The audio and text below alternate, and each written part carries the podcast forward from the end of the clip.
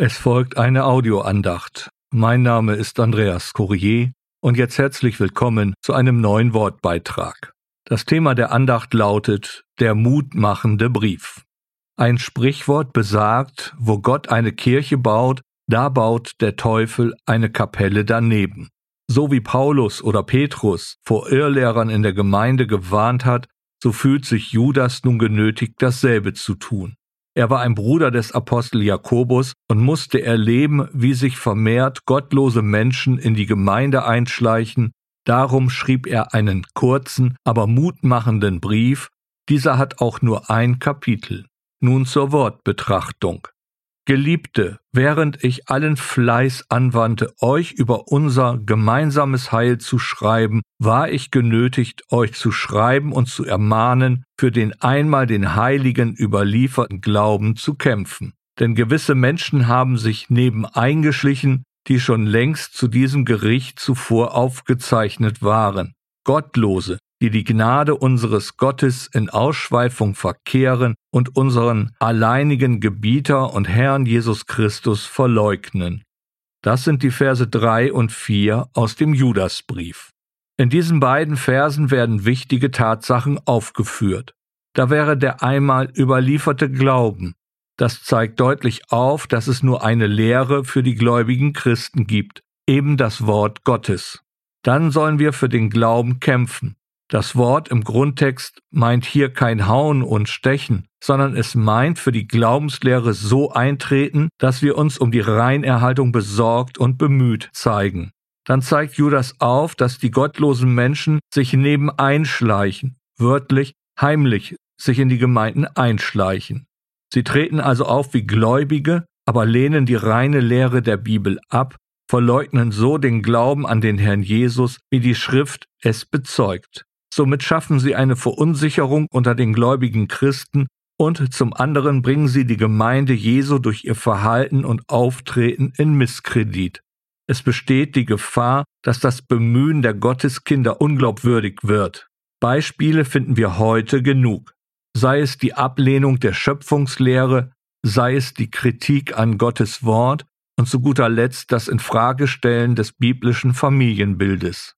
Nun macht Judas aber Mut und zeigt auf, dass diese gottlosen Menschen letztendlich sich selber richten werden, beziehungsweise durch ihr Verhalten schon dem Gericht Gottes unterliegen.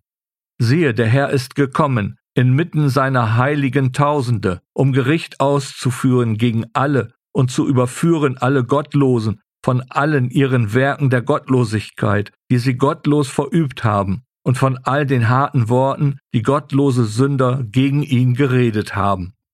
Nachzulesen in den Versen 14 und 15 des Judasbriefs. Wir brauchen also nicht gegen die gottlosen Menschen ankämpfen, das ist Gottes Sache. Wir sind nur aufgefordert, für den christlichen Glauben, so wie er im Wort Gottes gelehrt wird, einzutreten. Wir können uns dabei auch der Hilfe des Heiligen Geistes gewiss sein, denn es ist verheißen, dass der Heilige Geist uns in die Wahrheit führen wird. Und so macht uns also Judas Mut.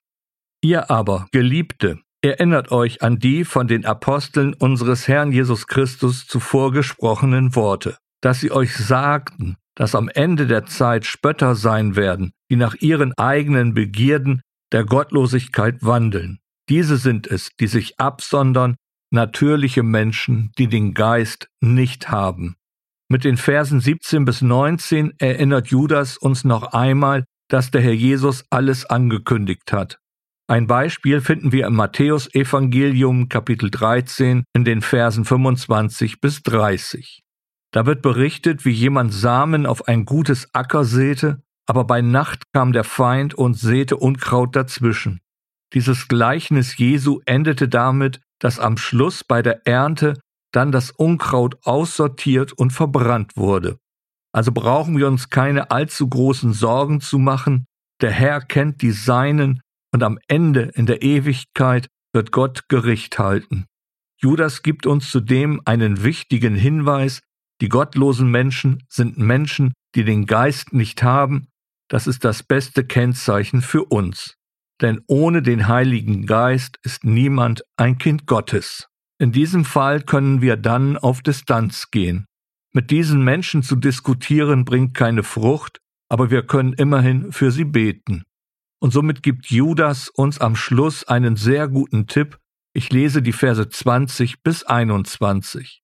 Ihr aber, Geliebte, euch selbst erbauend auf euren allerheiligsten Glauben, betend im Heiligen Geist, erhaltet euch selbst in der Liebe Gottes, indem ihr die Barmherzigkeit unseres Herrn Jesus Christus erwartet zum ewigen Leben. Anstatt sich nun mit diesen gottlosen Menschen auseinanderzusetzen, sich Gedanken über ihr Verhalten zu machen, ist es besser, sich an dem eigenen Glauben festzuhalten, sich selbst aufzubauen. Das geschieht durch das eigene Bibelstudium, dem regelmäßigen Lesen des Wortes Gottes. Dazu dann das Gebet, Judas gibt den guten Hinweis, im oder mit dem Heiligen Geist zu beten. Das bedeutet nicht irgendwelche Gebete nachplappern, sondern dem Wort Gottes gemäß und mit eigenen Worten zu beten. Dabei wird uns dann der Heilige Geist unterstützen. So finden wir in einem kurzen, aber mutmachenden Brief eines besorgten Gläubigen hilfreiche Hinweise und einen großen Trost. Darum schließe ich diese Andacht mit den Versen 24 bis 25. Es ist der Briefschluss von Judas. Dem aber, der euch ohne Straucheln zu bewahren und vor seiner Herrlichkeit untadelig darzustellen vermag, mit Frohlocken, dem alleinigen Gott, unserem Heiland, durch Jesus Christus, unseren Herrn, sei Herrlichkeit, Majestät, Macht und Gewalt vor aller Zeit und jetzt und in alle Ewigkeit. Amen. Die Kinder Gottes, aber auch die Gemeinde Jesu sind fest in der Hand des Herrn Jesus Christus. Darauf wollen wir vertrauen. Amen.